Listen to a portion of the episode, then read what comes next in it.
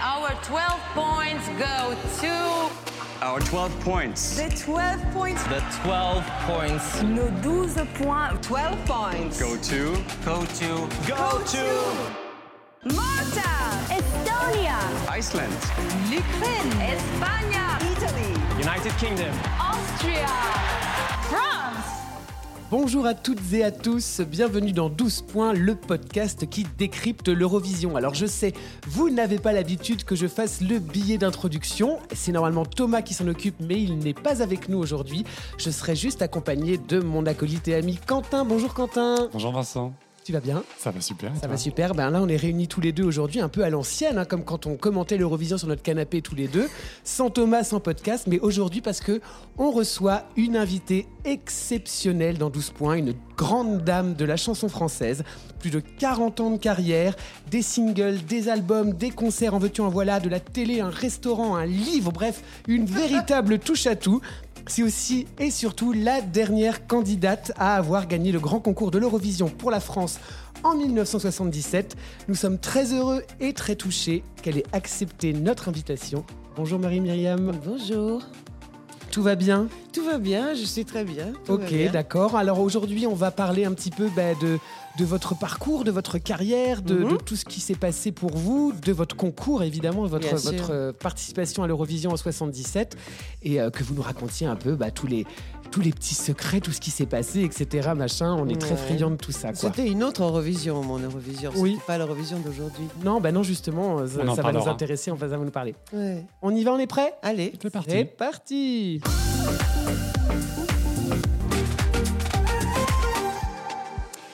Alors Marie-Myriam, vous êtes née en 1957 au Congo belge. Oui, Alors déjà c'est surprenant. c'est bizarre, hein Alors Ça se voit pas.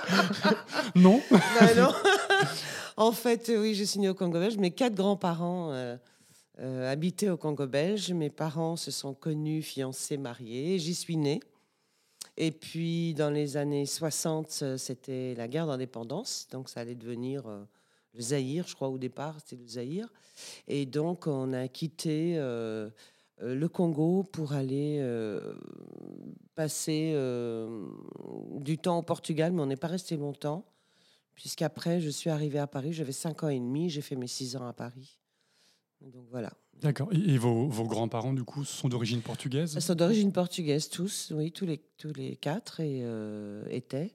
Et, et, euh, et tout le monde est rentré, évidemment. Eux, ils sont restés au Portugal et nous, euh, on est partis à Paris. Vous avez des souvenirs un peu de votre enfance au, au Congo ou pas Alors, du tout? j'ai toutes les histoires de ma grand... J'ai une grand-mère qui s'appelait Grace, la maman de ma maman, Mhm.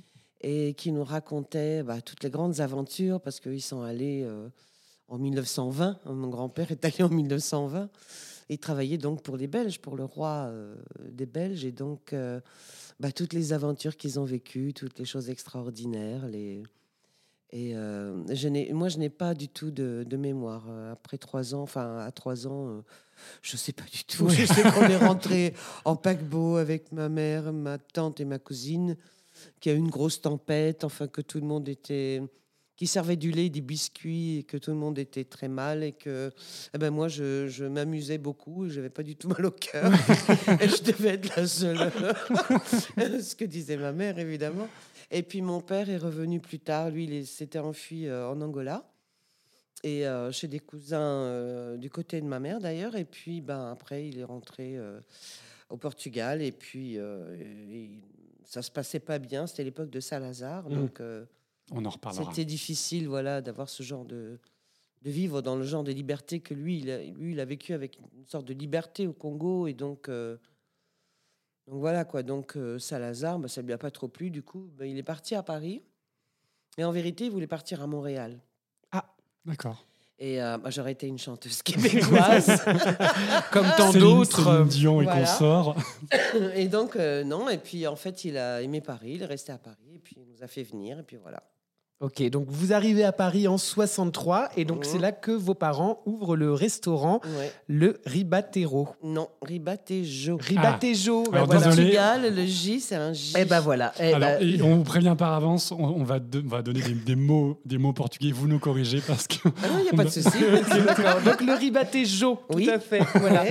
Et alors, du coup, comment ça se passait au Ribatejo Du coup, euh, c'était euh, euh, votre père et votre mère qui faisaient la cuisine, vous étiez au service, euh, comment ça se passait? Heureusement qu'il n'y avait rien de tout ça. D'abord, j'étais trop petite, Ouais. déjà et d'une. Oui, à ma- 6 ans, c'est un peu compliqué. et ma sœur encore plus petite. Ok. Donc, euh, donc non, non, pas du tout. Euh, euh, mon père, ben non, mon père faisait deux métiers en fait. Il avait pris au départ ce, ce, ce bar, c'était un bar. Mm. Et il y avait évidemment beaucoup d'ouvriers qui passaient, qui venaient manger un petit truc. Et en vérité, ben, maman a commencé à, à leur cuisiner des plats. Et puis de plus en plus après, il a fallu engager. Euh, vite fait, il a fallu Du en- personnel. ah oui, engager du personnel, parce que mon père, lui, travaillait euh, dans une, une- pour, était chef dans, dans une usine de plastique. Ok. Euh, je ne vais pas dire le nom, c'est absolument inconnu, mais bon, voilà. Et, euh, et après, euh, il, il rejoignait maman pour le, pour le restaurant. Et après, il a laissé tomber. Ils ont décidé de faire des gros travaux, mais vraiment, quand je dis des gros travaux, des gros travaux. Et là, ben voilà, tout, s'est- tout, est parti sur un, euh, que pour la restauration et mes deux parents. Et là, il y avait chef et sous-chef, et, etc. Enfin, les serveurs, le maître d'hôtel. Enfin, il y avait beaucoup de monde. En fait, à l'époque, ce qu'il faut savoir, c'est que beaucoup de Portugais ne partaient pas en vacances au Portugal, puisque c'était encore Salazar, qu'ils avaient déjà fui le Portugal. Et donc, euh, ben voilà, au mois de juillet, au mois d'août, euh, ben, ils étaient beaucoup euh, dans le restaurant de mes parents. autour- D'accord. Voilà. Et alors, du fin, fin, 60, euh, fin 60 et début 70, c'était voilà, beaucoup comme ça. et du coup, on y jouait, on y chantait, en tout cas, beaucoup de fado, c'est ça? Ah oui, alors il y avait euh, évidemment des chanteurs et des chanteuses professionnelles de fado qui venaient du Portugal, des guitaristes aussi, puisque la guitare portugaise, c'est une guitare spéciale, un peu arrondie. Et, euh, et donc voilà, ils chantaient le fado et il y avait ben, comme clients euh, beaucoup de personnalités, aussi bien de, de, de, de l'amb- de l'ambassade que du consulat, et surtout, euh, grande dame qui représente le Portugal, la grande Amalia Rodriguez bravo. qui venait, euh, qui venait dîner chez nous. Et puis, euh, et puis euh, moi, j'aimais bien euh, chantonner. euh, J'avais un orgue et j'aimais bien chanter.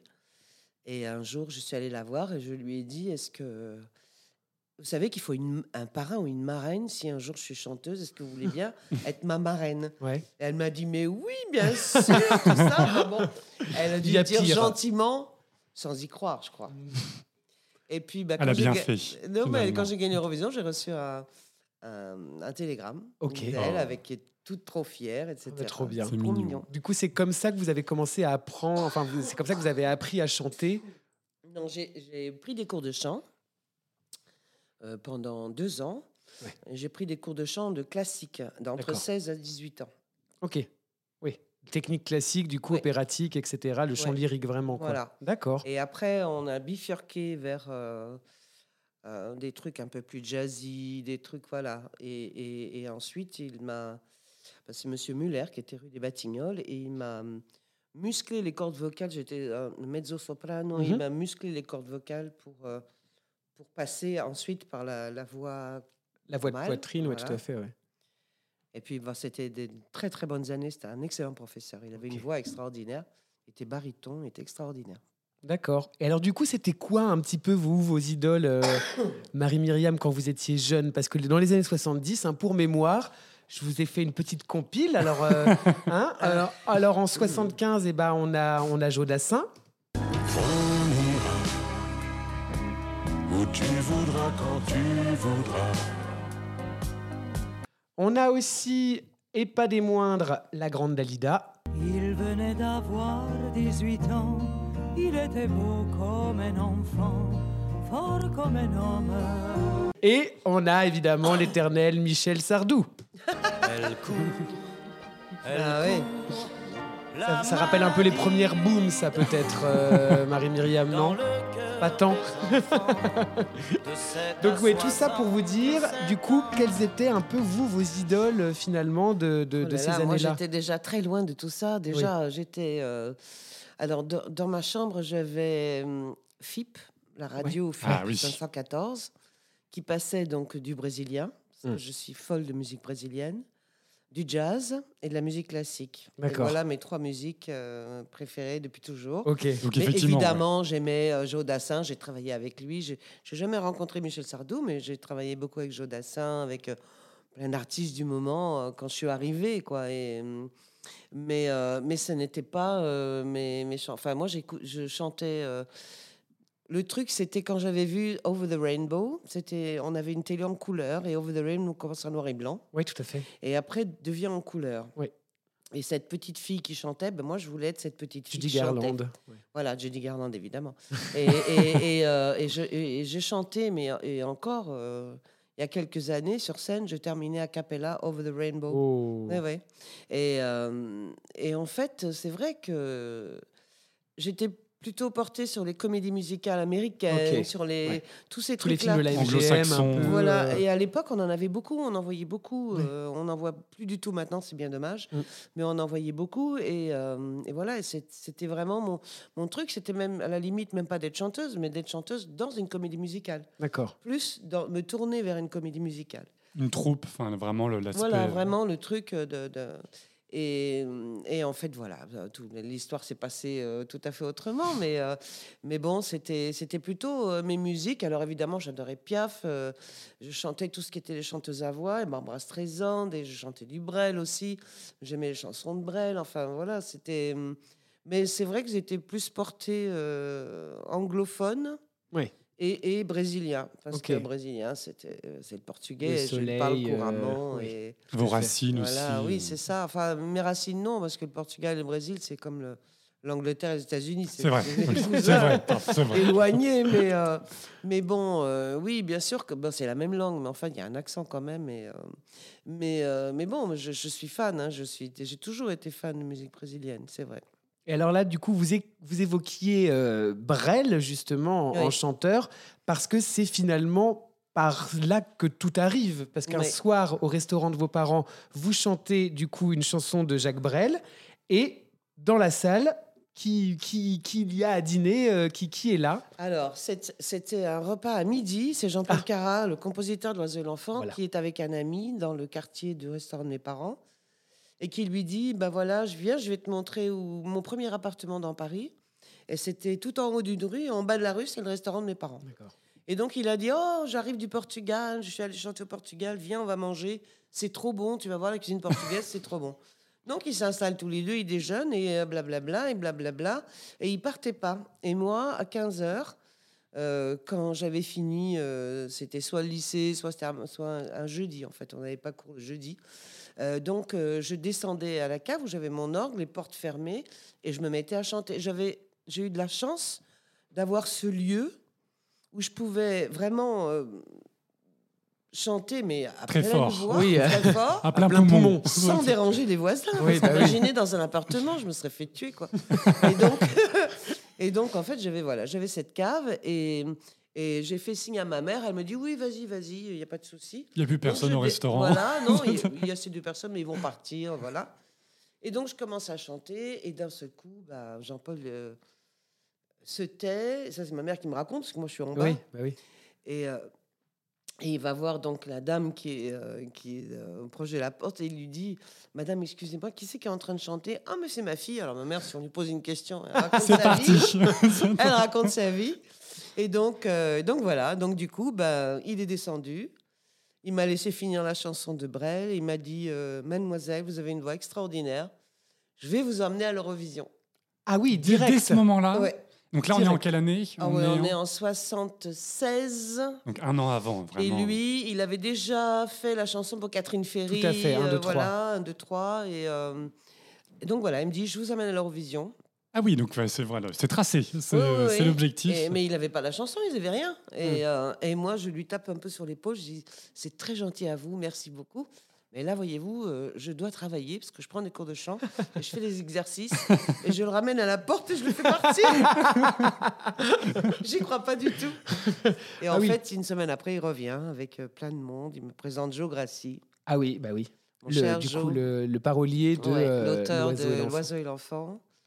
Et puis voilà, et puis tout a commencé comme ça, ça le concours de la chanson française, et, euh, et voilà. Mais alors, du coup, parce que finalement, avant l'Eurovision, il y a quand même deux singles qui sortent. euh, écrit par euh, Il y a Jean-Paul Cara. un, un single Un qui single sort, c'est euh, La Colombe. Oui, ah bah justement, regardez, bougez pas. On écoute un petit Hop, extrait. Ma colombe.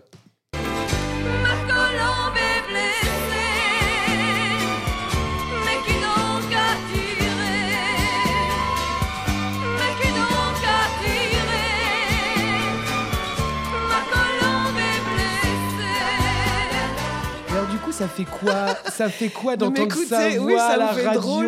euh, Non, ça me fait drôle d'écouter cette chanson parce que c'est une manière de chanter qui n'était pas du tout la mienne. Mais, mais, euh, voilà, on, on m'avait dit voilà, il faut faire comme ça, il faut chanter comme ça, il faut bien donner de la voix, il faut bien prononcer, tout ça. Enfin, c'était rigolo cette. euh, Oui, bah alors la colombe, euh, je fais euh, à Évian le trèfle d'or. Ok. Je gagne le trèfle d'argent. Euh, c'est. Comment il s'appelle C'est. Celui qui a chanté Humanaum de, de, de Jean-Paul Cara.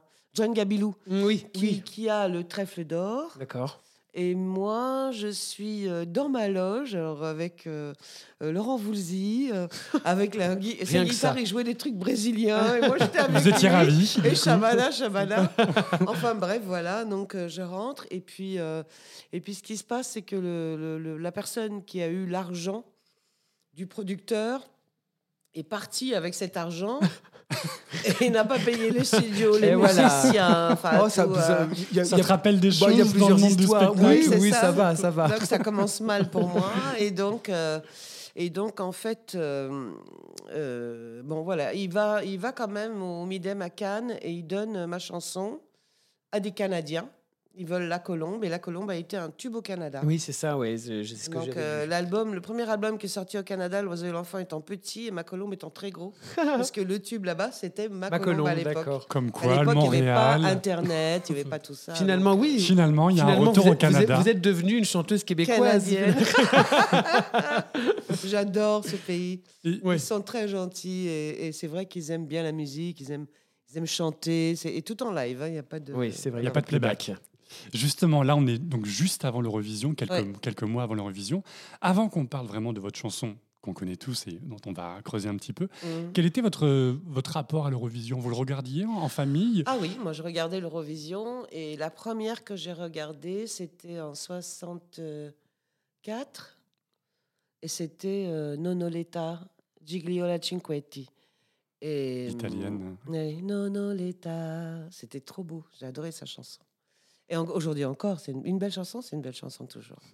et, euh, et, donc, euh, et donc voilà, et donc je suis tombée, je dis, mais c'est quoi ça? Et du coup, ben, j'ai pu lâcher. J'ai regardé l'Eurovision et puis euh, je savais pas que j'allais y aller un jour. C'était vous toute seule ou c'était familial le fait de regarder l'Eurovision Alors moi C'était- j'étais avec ma petite que mes parents avaient le restaurant. Donc nous on était euh, toutes les deux euh, devant la télé le samedi soir, euh, le dimanche après-midi, après c'était fini. euh. Et voilà, donc on n'avait pas le droit de regarder le vendredi soir, samedi soir, on avait le droit. Du coup, le 6 mars 77, hein, vous avez 19 ans quand vous remportez la finale française euh, pour euh, représenter du coup le- le- la France à l'Eurovision. Oui, hein, euh, Je me souviens très bien. J'ai vu des images et Michel Drucker qui me pose des questions et moi, j'arrive pas à parler. J'ai la gorge nouée, coincée. Et vous êtes ému. Oui, oui, un petit peu. un La petit réponse peu. est oui. Je savais plus, j'arrivais plus à parler. Donc, euh, en fait, je me retenais de pleurer. Et, et donc, j'avais, ça, ça fait une- un nœud dans la gorge et il n'y a aucun son qui sort. quoi. C'est horrible. Et donc, du coup, ben voilà, vous êtes du coup parti, hein, c'est-à-dire qu'on est en partance pour partir à l'Eurovision avec la chanson que tout le monde connaît maintenant et qu'on chante toujours très très souvent, L'oiseau et l'enfant, dont on écoute un petit extrait. Comme un enfant aux yeux de lumière qui voit passer au loin les oiseaux. Comme l'oiseau bleu survolant la terre, voit comme le monde, le monde est beau. Pour le bateau dansant sur les vagues. Ça, c'est le direct de C'est l'Eurovision. le direct de l'Eurovision, Ah, ça bien me fait sûr. plaisir. Ah, bah, Maintenant, c'est on trouve en très bonne hein. Ah, qualité. ça me fait Toujours plaisir. mis en live. En fait, euh, il y a beaucoup d'histoires sur cette aventure. euh, déjà, bah, au début, première mesure a cappella, c'est une super idée. Bravo. C'est une idée de Jean-Paul Cara, mais c'est- ça- c'était ma bête noire, hein, parce que je me suis dit, si je rate ça, Euh, je commence, euh, l'orchestre joue une intro et tout s'arrête et je commence toute seule. Oui, c'est ça. Alors il y avait ça déjà que j'ai répété, répété, parce que l'Eurovision devait se passer le 2 avril. Alors voilà. et oui. ensuite, ça a été retardé au 7 mai. Et donc, euh, du 2 avril au 7 mai, j'ai fait des émissions de télé en disant la chanson qui va représenter la France à l'Eurovision, tout ça. Euh, et, hum, et surtout, j'allais dans le studio de, de la maison de disques et j'allais répéter ce a cappella parce que je voulais le faire, mais c'est-à-dire que voilà, plus on fait quelque chose, plus après ça arrive de manière naturelle bien sûr.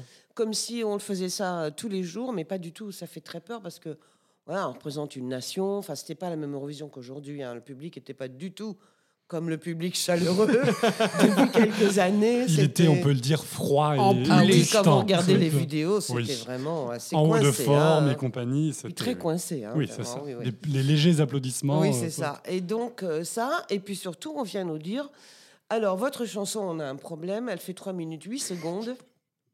Donc, il faut enlever Réduire 8 à trois- secondes. Et notre chef d'orchestre extraordinaire dit Ah ben, il n'y a pas de problème, moi, je m'occupe d'enlever ces 8 secondes. Mais au lieu qu'on enlève les 8 secondes dans les refrains, dans les trucs, il a accéléré la chanson. Au dernier moment, du coup, la veille ou quelques jours auparavant.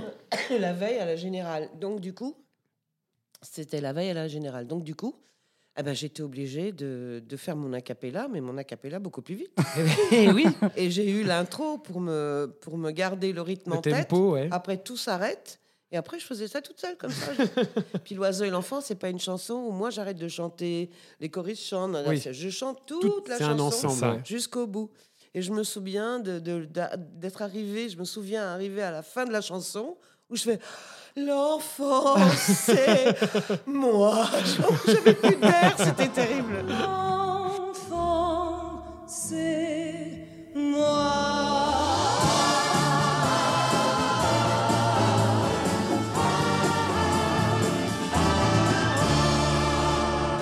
Et justement, là, sur cet aspect-là, euh, euh, merci du coup les, les grévistes de la BBC qui vous ont donné un mois supplémentaire pour travailler euh, Ah, nuit, et jour votre, votre Oh, acapella du c'était rigolo, Jean-Paul qui, qui dit toujours euh, ça c'est un signe, euh, on a de la chance, tu vas voir qu'on va gagner. Puis Jean, Grassi qui disait mais tais-toi, tais-toi, tu vas nous porter malheur. Et il disait si, si, je le sens, je le sens.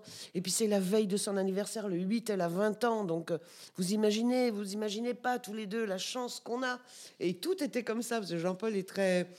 Euh, dire, Optimiste. euh, Oui, puis quelqu'un Flamboyant. aussi- Oui, et, et avec beaucoup d'énergie. Et, et voilà, il était toujours dans son truc, dans, dans son rêve. C'était un rêve, quoi.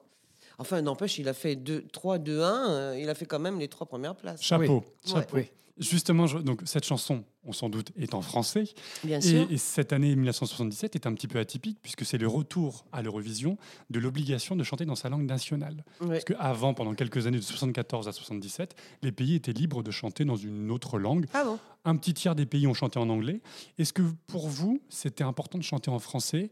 Est-ce que si vous aviez pu avoir la possibilité, vous auriez chanté, vous qui vous nous avez dit tout à l'heure que vous aimiez les, les chansons anglo-saxonnes de comédie musicale, si vous aviez pu avoir le choix, la liberté, est-ce que vous auriez dans une autre langue Alors, si j'avais représenté l'Angleterre, oui, certainement. D'ailleurs, je suis allée chanter euh, Top of the Pops, la fameuse émission de la extraordinaire. BBC euh, Ouais. Voilà, où je l'ai chanté en anglais. Ils m'ont demandé en anglais.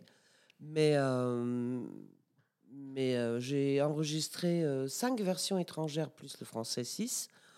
Mais non, je représentais la France, je chantais en français. Évidemment, si on fait, oh, euh, on peut faire dans un, un petit truc dans un refrain, mais, mais toute la chanson, on est français, on, on la chante en français. Je, puis la langue, elle est, enfin, elle est belle, quoi. Il y a tellement de gens qui ont écrit des belles chansons en français que je vois pas pourquoi maintenant il faudrait tout chanter en anglais. Bon, ceci dit, s'il y a un truc dans un refrain, je vous assure, ça, ça, ça me dérange pas. Je suis pas du tout fermée euh, à, un petit truc euh, comme ça, mais enfin, d'une phrase ou deux phrases, mais, mais, mais voilà, quoi. C'est. Par exemple, on revient à Nicoletta, elle chante Oh Mamie Blue. Oui. Hein? Bon, ça n'a gêné personne, mais la chanson est en français. Oui. Voilà, c'est ça que je veux dire. 98%, oui. Voilà, mais c'est ça que je veux dire. Donc, s'il y, y a comme ça trois mots, une phrase, machin en anglais, c'est pas gênant, mais que toute la chanson soit en anglais. Oui, maintenant, je trouve qu'il y a trop d'anglais à l'Eurovision Mhm. et que ça enlève le charme parce que justement, euh, euh, c'était mignon. Enfin, moi, je ne parle pas allemand, mais, euh, euh, mais je me souviens, c'était difficile hein, pour moi d'enregistrer L'oiseau et l'enfant en allemand, parce que je ne parle pas du tout un mot en allemand. Oui, du coup, en Et phonétique. Alors oui, c'est ça. Et donc c'est un monsieur qui est venu de, de ma maison de disques Allemagne pour m'aider. Et, euh, et je me souviens. Du coup, j'ai pardon, j'ai appris. du coup, j'ai appris le premier couplet. Euh, et je le savais par cœur. Et quand je suis allée chanter en Allemagne, eh ben, au lieu de commencer par comme un enfant, j'ai fait Ich bin ein Kind mit glänzenden Augen. Ben, les gens étaient debout. Parce que voilà, ça fait plaisir Oui, quoi, oui. qu'on sache. euh, Qu'on fasse un effort Voilà, pour le ça. pays dans lequel on va, oui, en effet. voilà, ça c'est- un hommage quoi aux gens qui sont là, qui vous reçoivent, etc. Mais partout, partout où je suis allée, on m'a demandé de chanter en français. Partout, partout, partout. Et donc, du coup, pendant ce mois supplémentaire, c'est répète, répète, répète, répète. Ah, beaucoup d'émissions de télé, beaucoup d'émissions de radio, promotion, beaucoup de euh. promotions. Oui, oui, oui. J'étais, euh, je, je- j'ai- c'était les Daniel Gilbert, le Midi Première, et enfin toutes ces, toutes ces émissions de télé. Et puis, euh, et puis oui, bien sûr, dès que je pouvais, c'était les répétitions, et puis, euh, et puis pas les versions étrangères, puisque on savait pas si je l'ai gagné ou pas. Donc de Oui. toute façon, euh, euh, j'étais pas les versions étrangères, je les ai faites. euh, quand je faisais des émissions de télé à l'étranger, je revenais à Paris pour enregistrer une version étrangère. Ouais. Et puis je après, le, après le concours ou- Ah Oui, une fois que j'ai gagné. Donc je passais mon temps à l'étranger et je revenais pour enregistrer une chanson en, anglais, en, en espagnol, en portugais, etc. À chaque fois, j'en faisais une. Et puis je repartais, et puis je revenais, j'enregistrais, je repartais. Enfin, Et donc, du coup, c'est comme ça que vous arrivez au concours, au grand concours de l'Eurovision en 77, Ah oui. dont on va faire le débrief tout de suite.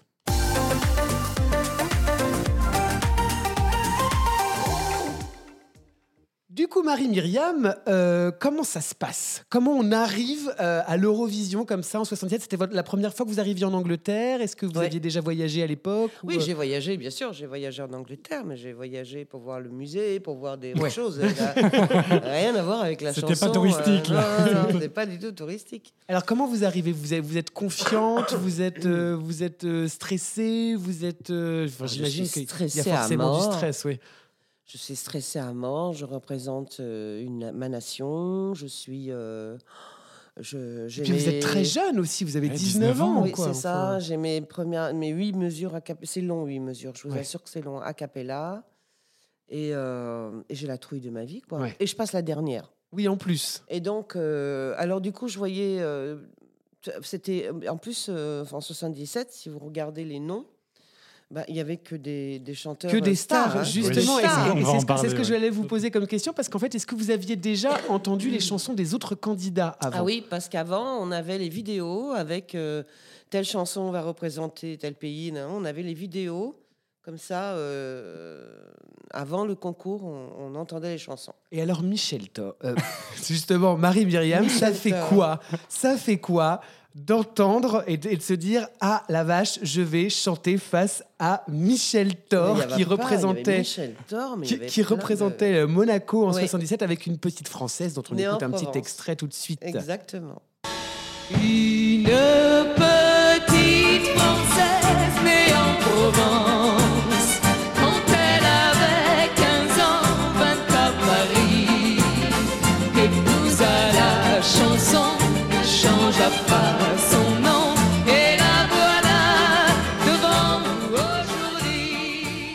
Ça fout la trouille un peu, non? En fait, euh, il y avait Michel, euh, il y avait Mia Martini, qui était une star en Italie. Il y avait les Silver Convention, Les Silver, bah justement, qu'on- de l'Allemagne. dont on peut Ouais. écouter un petit extrait, évidemment, qui, qui était était, américaine. Oui, en en plus. fait. et qui était déjà connu Exactement. grâce au tube, hop, tout de suite, grâce au tube Fly Robin Fly. Exactement.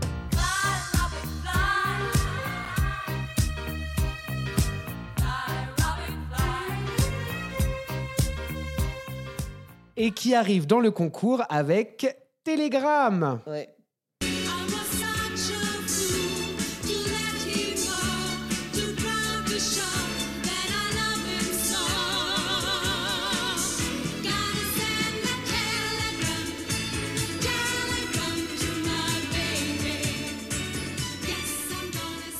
On est, on est clairement sur une vibe très disco. Hein, Ah c'est oui, vraiment la, fin- la fin exactement. des années Et 70. puis il y avait aussi euh, ceux qui sont arrivés en second, les Anglais. ah oui, tout Oui. à fait, Rock Bottom. Euh, exactement, Ouais. mais euh, de ils étaient Paul. des stars. Lindsay de Paul et Mac Tout Moran à fait. étaient Ben, regardez, stars, hein. on, on les a aussi. Bougez pas, ils sont là.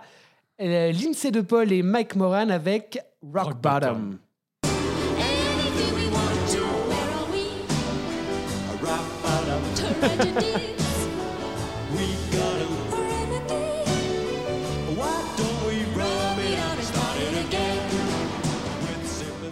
Et alors, du coup, vous, Marie-Myriam, vous arrivez avec l'oiseau et l'enfant. Et alors, vous vous dites. Vous vous dites quoi? Vous vous dites, euh, bah, je vais y aller avec toute la ferveur que j'ai, toute la, toute la passion que j'ai, et, je Ah vais- oui. et je vais gagner. Euh, je vais gagner, je sais pas, mais en tout cas, je vais défendre mon pays, ouais, ça c'est sûr. ok, d'accord. Je vais Vous êtes défendre vraiment la chanson. l'ambassadrice, Ah oui, euh. oui, non, je vais défendre, je vais faire mon truc. Je vais pas, je sais pas si je vais gagner, mais en tout cas, je vais chanter juste. Je vais le faire euh, avec 8 secondes en moins. Je vais faire les 8 premières mesures a cappella. Je vais tout sans mourir du début jusqu'à la fin. Et donc, euh, bien sûr, une fois que je suis là et qu'on entend les autres, on a envie nous aussi de, surtout que justement parce que c'était des professionnels.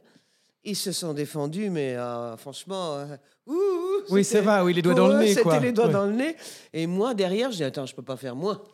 Je peux pas faire Obligé moi. d'aller, de, de- Je suis de les obligé, rejoindre. Je suis obligé de faire bien. Mais, euh, mais voilà, et c'est vrai qu'on est pris dans le jeu, on est pris dans le truc de, de la, du concours, de la concurrence, de machin et tout. On, on- on est là-dedans. Mais en vérité, quand il y a eu le, quand c'était le truc des points à la fin, Michel Costa, euh, Oui. j'avais Georges et Michel Costa, choriste, qui étaient avec moi, et Michel me disait, tu sais Marie, même si la France qui vote la dernière donne 12 points à l'Angleterre, tu as quand même, tu as quand même de l'avance, on a quand même gagné. Et moi, je disais, tais-toi, Michel, tais-toi, tu vas lui porter. Ah, moi, je supporte pas les gens qui calculent à l'avance avant le résultat final. Mais Quentin, Quentin fait ça tout le temps aussi. Donc, euh, Et je dis, tais-toi, tais-toi. Il me dit, mais c'est impossible. C'est mathématique, C'est voilà. mathématique, exactement. et, euh, et donc, voilà. Mais donc, c'était oh, c'était rigolo. C'était. Bon, après, c'était un tourbillon. Après, j'ai Oui. pas vu passer le vous n'avez pas vu passer euh, les trois minutes finalement.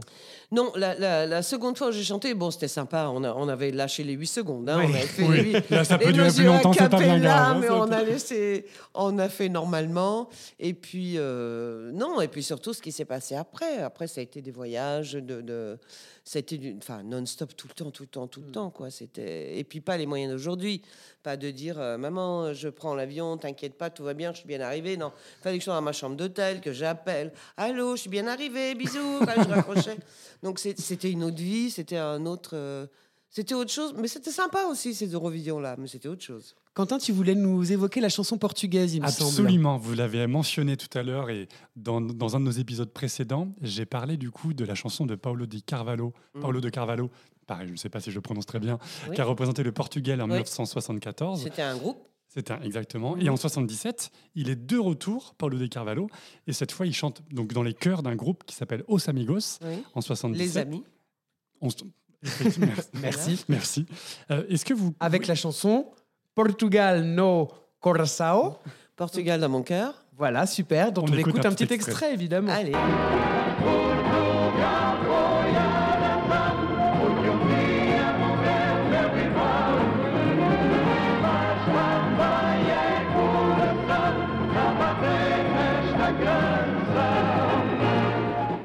Vous avez mentionné tout à l'heure donc la dictature euh, politique de, de Ouais, Salazar en- au, au Portugal. Mm. Euh, Est-ce que vous connaissez, j'imagine que oui, vous connaissez l'utilisation politique qu'a eu la chanson de Paulo Di Carvalho de 74, la chanson de l'Eurovision? Oui, parce que c'était celle de, pour la libération, en fait, 74. Mais j'étais là-bas, moi, en 74. J'ai Ah. vécu autre chose. J'étais en vacances chez ma cousine et, et je, et comme elle était euh, scout, donc je ne la voyais jamais, puisqu'elle avait été euh, perquisitionnée par le nouveau gouvernement pour aider les gens qui revenaient. euh, euh, d'Afrique et tout ça et donc et donc du coup ben moi aussi je me suis retrouvée j'ai dit écoute j'en ai marre je m'habille en scout et je viens avec toi et donc je suis passée au milieu de tout ça, j'ai pris ma guitare et en attendant les avions, on a passé des nuits à, à l'aéroport.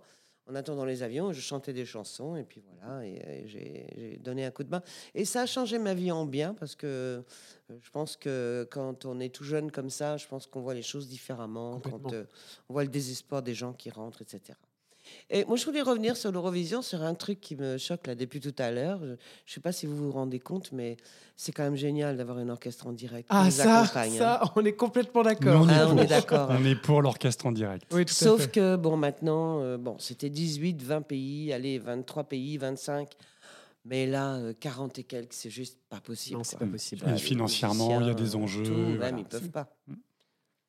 Et donc, du coup, ben, on, on l'a un peu évoqué, enfin, vous l'avez un peu évoqué sur le comptage des points, etc. Mais alors, du coup, quand on dit Marie-Myriam, la France, l'oiseau et l'enfant, vous gagnez. Là, c'est c'est- c'est- c'est quoi? C'est le tourbi C'est Ah le... bah là, j'éclate en sanglots. Oui. Là, là, il y a tout qui lâche, il y a les nerfs qui... Il y a tout ce que j'ai retenu de passer, de- le truc de passer la dernière, d'attendre de tout le résultat des points, etc. Bah là, il y a les nerfs qui lâchent, quoi. Il y a tout qui... et puis, euh, et puis, youpi. Puis mon père était dans la salle, il était Ah. là, donc... euh, La fierté. Ah ouais, c'était génial de, de le voir arriver. Alors, euh, mon père ne, ne pleurait jamais, donc et je le vois arriver dans cette salle de conférence avec les larmes, mais qui sont juste là au bord de l'œil comme ça. À deux doigts de tomber. Ah ouais, non, c'était trop beau. C'était une belle aventure, c'est une belle histoire, non vraiment. Ok. Il y a cette, euh, cette, euh, cette anecdote, hein, comme quoi le, le caméraman tombe devant vous et que vous l'aidez. Ah oui, à- alors la- la- le- parce que c'était, il devait me filmer des coulisses jusqu'à la scène. Hmm. Et en vérité, ben, la pauvre euh, Angela Rippon ne savait pas ce que je faisais. Elle disait que peut-être j'étais en train de boire du champagne, et que, sûr. etc. Alors que pas du tout. Vous auriez bien aimé N'empêche que voilà, je me suis reprise et, et j'ai réussi à chanter euh, pour la deuxième fois parce que j'étais tellement en- Dans de- l'euphorie. Oui, dans, dans- dans le truc. Et comme il est tombé, ça m'a. whoop, Je, je suis revenue à la normale et puis voilà. On va juste faire un, un petit, un petit instant chiffon parce que c'est quand, même, euh, c'est quand même important de le préciser. Tout le monde en rose cette année, cette année-là, en 77, et vous en orange. Alors moi, euh, oui, ils sont tous en rose. Ils sont tous Il y en a rose. beaucoup de roses. Michel Thor est en rose, les, Finlande, Silver était- Connection sont en rose. Euh, du la rose, du Belgique rose, du est en rose. blanc, la Finlande est noir et blanc parce qu'ils sont garçons. Oui, c'est vrai, les- oui. costumes. Ah oui, il y a beaucoup de roses, c'est vrai, vous avez raison. Et même le Luxembourg, elle était en rose Ah. aussi, je crois. non, mais en fait, euh, bah, alors ma robe, c'est. euh, c'est une robe, oui, abricot, parce qu'en fait, ils ont trouvé qu'avec ma, ma peau, c'était ce qui allait le mieux à ma peau. Mhm. Donc, euh, donc voilà. Donc, euh, je me suis retrouvée avec une robe abricot. euh. Bon, il n'y a, rien à dire sur la robe. hein. Non, bah non, écoutez, c'est une robe après tout. Mais moi, je me suis dit peut-être que c'est la, Vincent à l'intérieur, vous voulez, que- peut-être que c'est la couleur de la chance finalement. euh, non, le- pas du tout.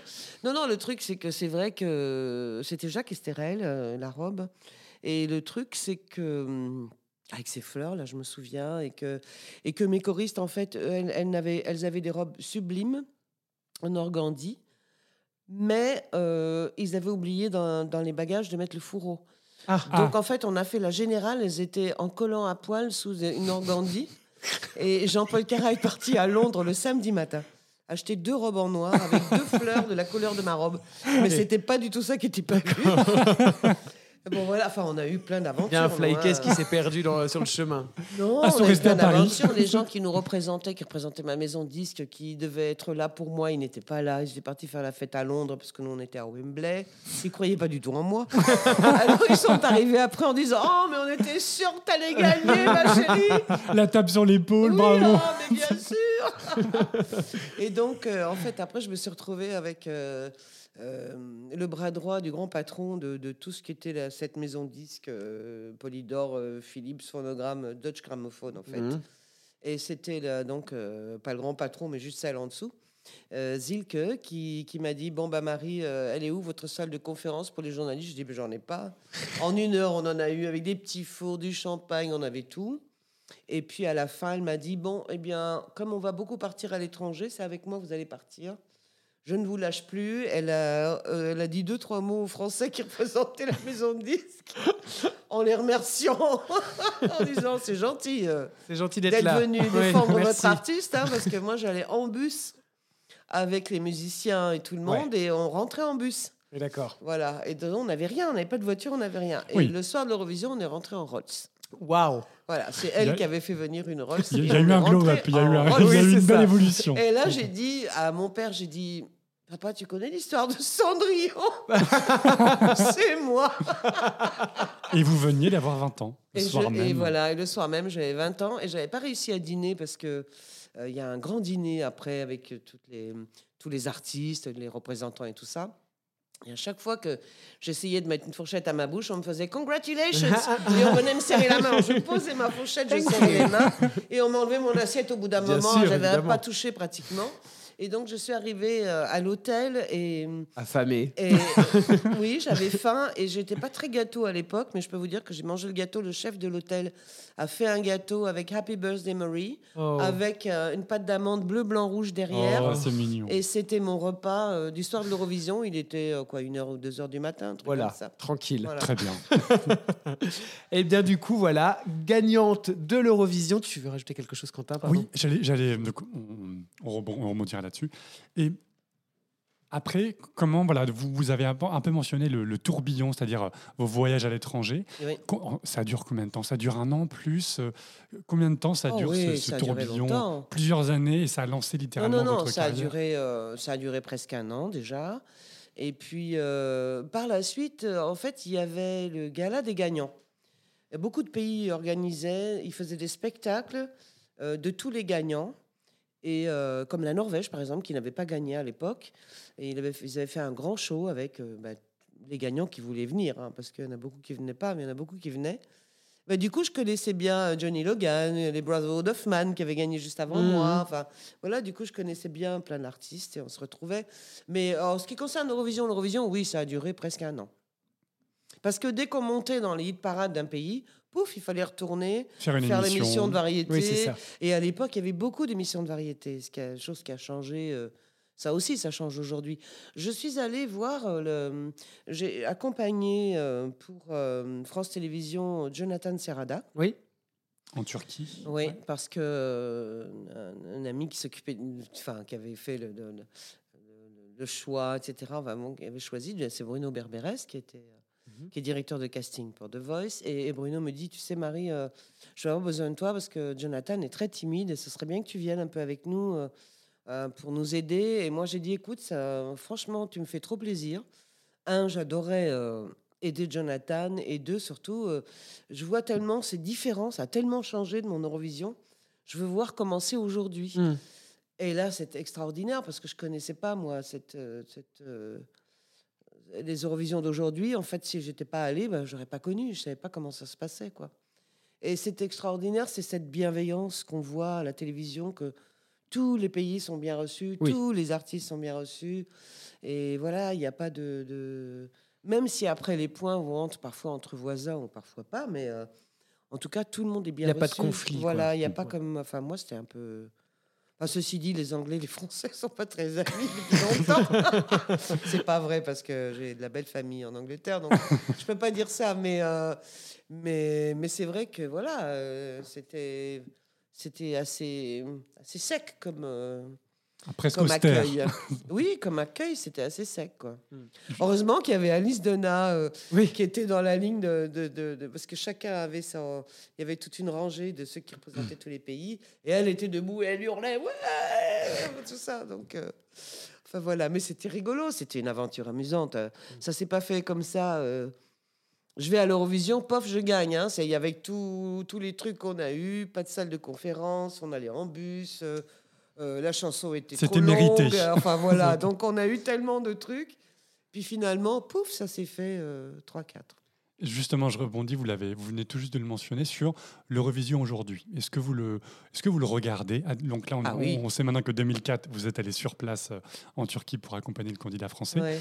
Est-ce que vous le regardez et qu'est-ce que vous en pensez Justement, les, les types de chansons, est-ce que ça vous plaît toujours autant? Parce que clairement, ça ça n'a rien à voir avec les années 70. Non, ça n'a plus rien à voir. Là, là c'est plutôt un show. euh, c'est du show. C'est plus l'image que le son, d'ailleurs, Mm. Puisque ben, tout est enregistré. Donc, il y a, il y a une. euh, je pense qu'un peu d'argent pour avoir des musiciens en live, ce serait bien, mais non, il n'y a pas. Il y a plus pour l'image, plus pour la, la réalisation. Les lumières, les LED. C'est vrai que c'est beau. Hein. À, à la télé, ce qu'on voit, c'est magnifique. hein. Au détriment du soirée, chant hein. parfois Oui, également, hein, on oui, va oui. pas se mentir. hein. Oui, Euh, c'est vrai. Mais bon, euh, mais bon voilà, c'est- mais c'est autre chose. C'est pas l'Eurovision d'avant. Euh, c'est c'est un- depuis, euh, bah, depuis qu'il y a, cette euh, manière de faire. C'est- une autre Eurovision, ça a grandi, grandi, grandi. Enfin, il y a de plus en plus de pays. Alors c'est vrai qu'il y a un moment, euh, je suis un peu. Ouais. Euh, heureusement que je les écoute sur Internet avant, Ouais. parce que sinon, euh, je suis un Oui, peu on sait perdue. plus Ça qui- fait, ça fait trop de chansons ouais. à emmagasiner en, en- Ouais, en ça, trois soirs. ah ouais, ça fait. euh, mais, mais bon, ça va. Maintenant, c'est en trois soirs. Oui. Parce qu'à un moment donné, c'était un soir et ça se terminait euh, À hyper pas tard, À une heure et demie du ça, matin. C'est ça, voilà. Ah, maintenant, c'est bien. Au moins, en trois soirs, ça, ça va mieux quand même. Et justement, euh, de nouveau, euh, vous le mentionnez, euh, qu'est-ce qu'il faudrait à la France pour que pour qu'on gagne? C'est-à-dire, que- quels sont, selon vous, des, des, des- des chanteurs ou des artistes que, que vous aimez et ou vous pensez qui, qui fonctionneraient bien à l'Eurovision? Alors là, moi, j'ai été très mauvaise. J'ai- absolument pas bien voté. comment elle s'appelle Barbara Pravi. Oui. Euh, pour moi, c'était pas du tout. C'était du piaf. Enfin, pour moi, Oui. je me suis dit, c'est pas possible. Elle va pas représenter la France, mais elle est arrivée seconde. Vous imaginez, elle fait. même être première. Ouais. Donc, euh, donc, je me suis dit, non, là, chérie, t'es out. donc, faut que t'arrêtes. Et euh, mais quelque part, euh, quand je vois bah, celui que j'ai adoré et j'avais mis à l'époque sur ma page Facebook perso, hein, pas- j'avais mis oh là là, si cette chanson pouvait gagner, ça changerait un peu le genre de l'Eurovision. C'était Salvador Sobral, qui avait rien. Alors lui, il avait Oui. rien, il Mhm. avait un problème de santé, il avait, euh, c'est sa sœur qui a fait les répétitions tellement lui il pouvait pas. Il avait pas de danseuse, il y avait juste piano voix, euh, Mhm. un t-shirt, une veste. euh, mais la mélodie était tellement belle. Oui, là on revenait vraiment à si- l'essence même du concours de chansons finalement. Voilà, c'est ça. Et parce qu'en fait maintenant, Sans fioriture sans- C'est ça. Alors, c'est moins un concours de chansons, c'est plus un concours de, de, de, de show, de Oui, ce qu'on voit. Mise en scène, de Ouais, ça spectacle. fait très américain, très. euh, voilà, ça fait. C'est moins. euh, C'est moins. euh, Puis on perd le côté européen euh, d'avant. On, est, Mm. on est de plus en plus euh, MTV, Ouais, on est plus fait. comme ça, quoi. Mais bon, c'est autre, un autre genre. Et puis en même temps, euh, euh, c'est pas des gens de mon âge hein, qui regardent maintenant, c'est des gens beaucoup plus jeunes que moi, comme vous. Donc, euh, je pense que voilà, je pense qu'il faut ouvrir les portes. Il faut pas, faut pas dire non, quoi. euh, Alors après, oui, en effet, il faut ouvrir les portes, mais c'est vrai qu'il y a toujours une image qui, qui colle vraiment euh, aux différents pays. Et c'est vrai que vous, vous l'évoquiez tout à l'heure, Barbara Pravi, qui, qui faisait du piaf. Mm. C'est vrai que l'Europe nous voit, nous, la France, comme euh, on envoie euh, une ersatz de piaf, évidemment, Ouais, parce que c'est ça qu'on veut, c'est baguettes, c'est euh, la c'est bérets, casquette, la c'est- casquette, et la baguette. etc. Très, stéréotypé, c'est-à-dire on a des images stéréotypées des pays et Alors on moi, a je me suis l'impression qu'ils fait, je me s'enferment dans suis des rôles. fait incendier, je me suis fait tuer Ah. euh, par des fans de Barbara. Mais je suis désolée, ça n'a rien à voir avec elle. C'était, pour moi, c'était, c'était trop piaf. Elle, ceci dit, l'intelligence de, de- du groupe, enfin des gens qui étaient avec Barbara et de Barbara, ça a été de jouer le jeu. Oui, c'est du piaf. Oui. Ça a été Oui. de jouer le jeu à 100%. Parce que si elle avait fait juste, euh, non, c'est ma chanson, machin, hein, mais euh, On n'y aurait pas cru, hein, de toute façon. hein. Oui. Euh, non, mais je veux dire, mais c'était bien en même temps. Voilà, c'est. Enfin, moi j'ai été étonnée. Je pensais en plus qu'après le Covid, on avait envie de trucs plus Festifs, etc. ouais, festifs, Hmm. joyeux, etc. Donc euh, j'étais absolument euh, euh, sortie du truc. Enfin, et en même temps, elle est arrivée seconde, quoi. Oui. Et, Ouais. et- et c'est génial. Moi, je suis très contente, hein, mais euh, mais c'était pas. Du... Je voyais pas du tout cette chanson-là. C'est drôle, hein. Hmm. Euh, mais par contre, c'est vrai que euh, bon, cette chanson, elle est très, elle est bien, elle a une mélodie, euh, tout, le texte et tout, est très bien. Et puis, ben, en même temps, euh, ben, ceux qui ont gagné, comme on revient au celui de la Suède ou, Sa- ou Salvador ou, euh, ou euh, le Hollandais aussi. Euh, Duncan Lawrence. Oui, Duncan Lawrence. voilà, Duncan Lawrence. euh, ben, voilà, tout ça, c'est des, c'est des quoi? Ben, C'est des belles chansons avec des belles mélodies, avec un beau texte. Mm. Quand on prend l'Autrichien qui a gagné, ben, c'est une chanson magnifique. euh, Je pense pas que tout le monde puisse la chanter tellement elle est pas facile à Oui, chanter. en plus, c'est une prouesse euh, vocale. ouais. Ah ouais, franchement, lui, il a une voix, c'est extraordinaire. Enfin voilà, quand on se fait référence à des gagnants, bon, à part l'Italie, alors je peux vous dire que là, j'aurais vraiment voté pour Barbara Pravi. euh, parce que l'Italie, je- j'adore, hein, j'ai de la famille, enfin j'ai des amis, euh, presque la famille, ma belle-fille est italienne, mais j'ai pas compris euh, Non, le moi groupe non plus. italien On n'a tout. on n'a On pas, n'a pas compris, compris. non plus. Comme quand C'est la- plaisant, mais de là à gagner, oui, c'est mais beaucoup. de là à gagner, c'est beaucoup. Comme quand bah, la Finlande, les Finlandais avaient gagné, là, les, les facochères. Là. Donc, euh, je trouvais- L'ordi.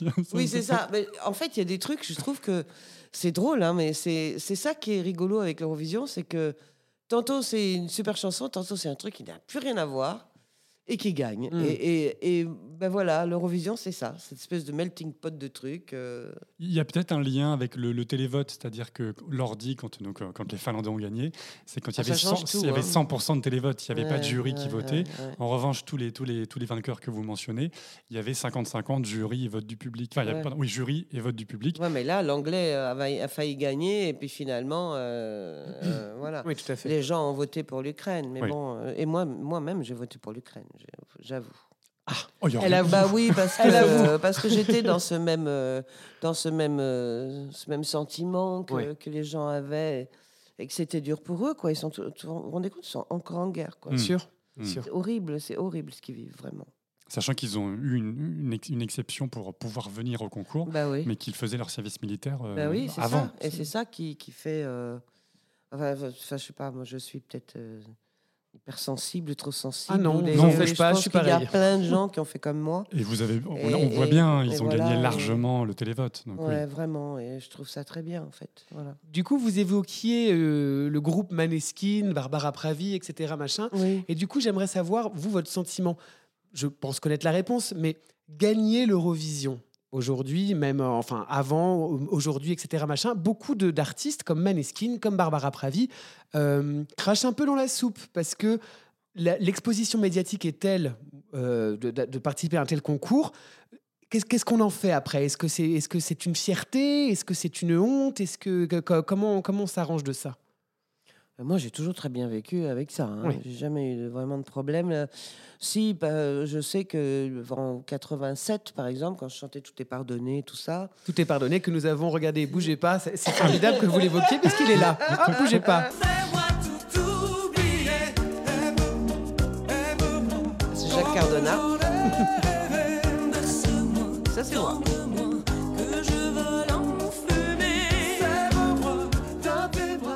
Euh, oui, bah, en 87, par exemple, l'Eurovision n'a pas eu toujours une bonne image en France. Donc, euh, euh, ça, c'était vis-à-vis des médias. Ouais. Parce Oui. qu'en fait, quand, quand j'ai fait tellement, tellement de concerts et en concert, euh, j'ai jamais chanté L'Oiseau et l'Enfant toute seule. hein. Jamais, jamais, jamais. Le public est à fond. Le public euh, euh, à fond chante l'oiseau et l'enfant avec moi. Et, et donc voilà quoi. Mais bon, j'ai jamais souffert de, de, d'avoir gagné l'Eurovision. C'est pas pour ça que j'ai pas fait euh, euh, d'autres chansons qui ont marché et tout ça.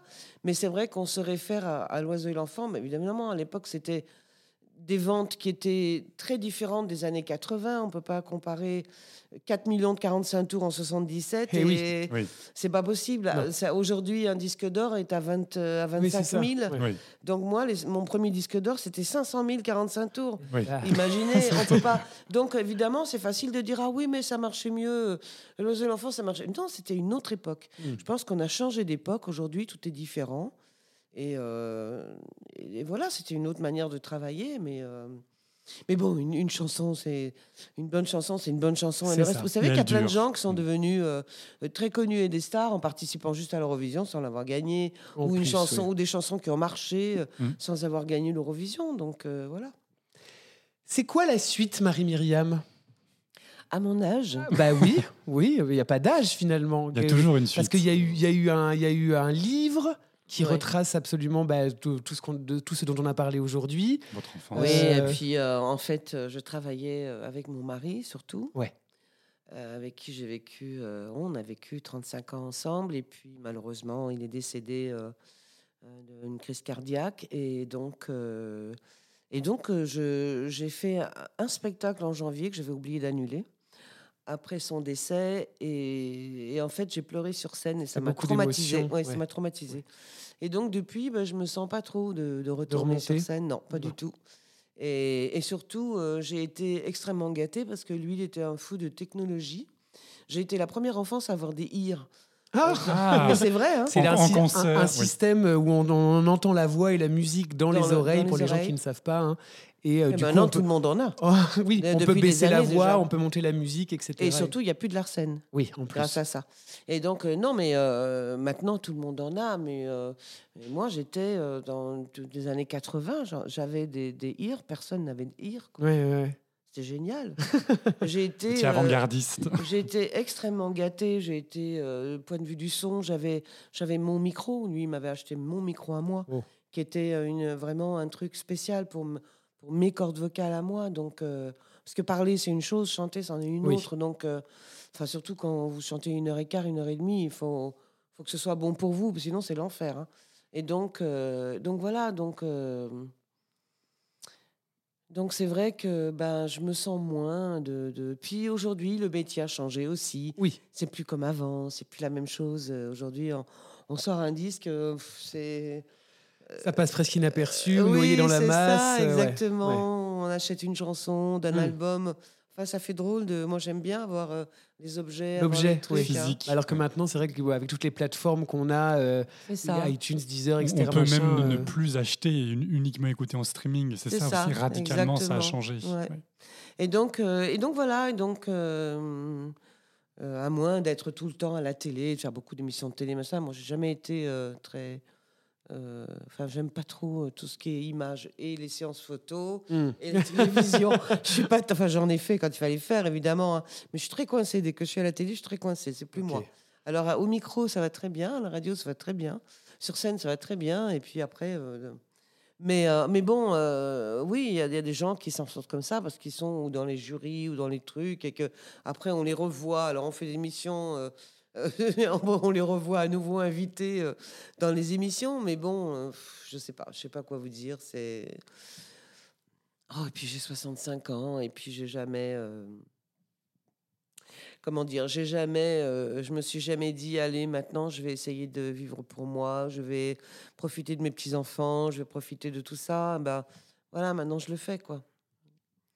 Et c'est autre chose, c'est une autre vie. Alors bien sûr que que ça manque parfois. Je vois des gens sur scène, je dis oh là là, Mm. ça manque hein, aussi ce côté euh, ce côté magique parce que c'est un côté magique d'être sur scène. On a il y a un truc magique qui se Ah passe. bah, on et- se sent vivant, et c'est une vague de, de- de chaleur, d'amour, de tout ça. Ouais, de- c'est un, truc euh, spécial. C'est, c'est comme donner quelque chose. euh, c'est vraiment un don. C'est-à-dire, Ouais. on fait don de ce qu'on a nous.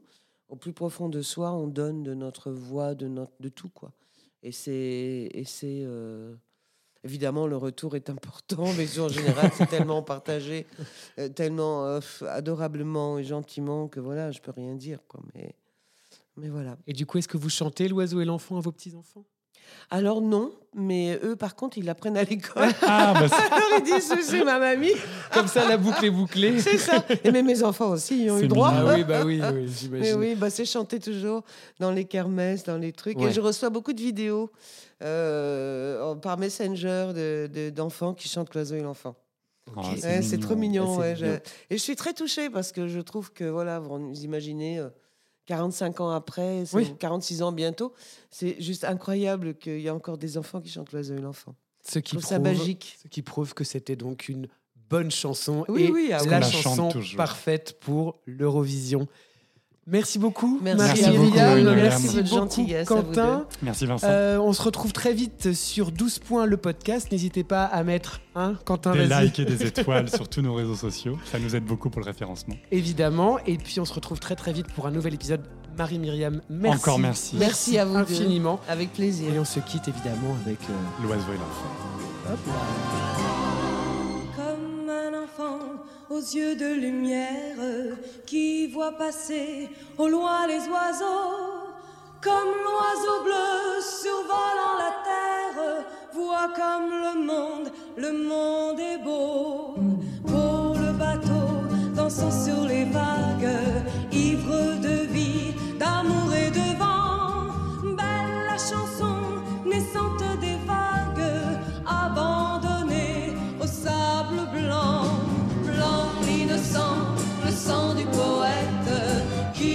chantant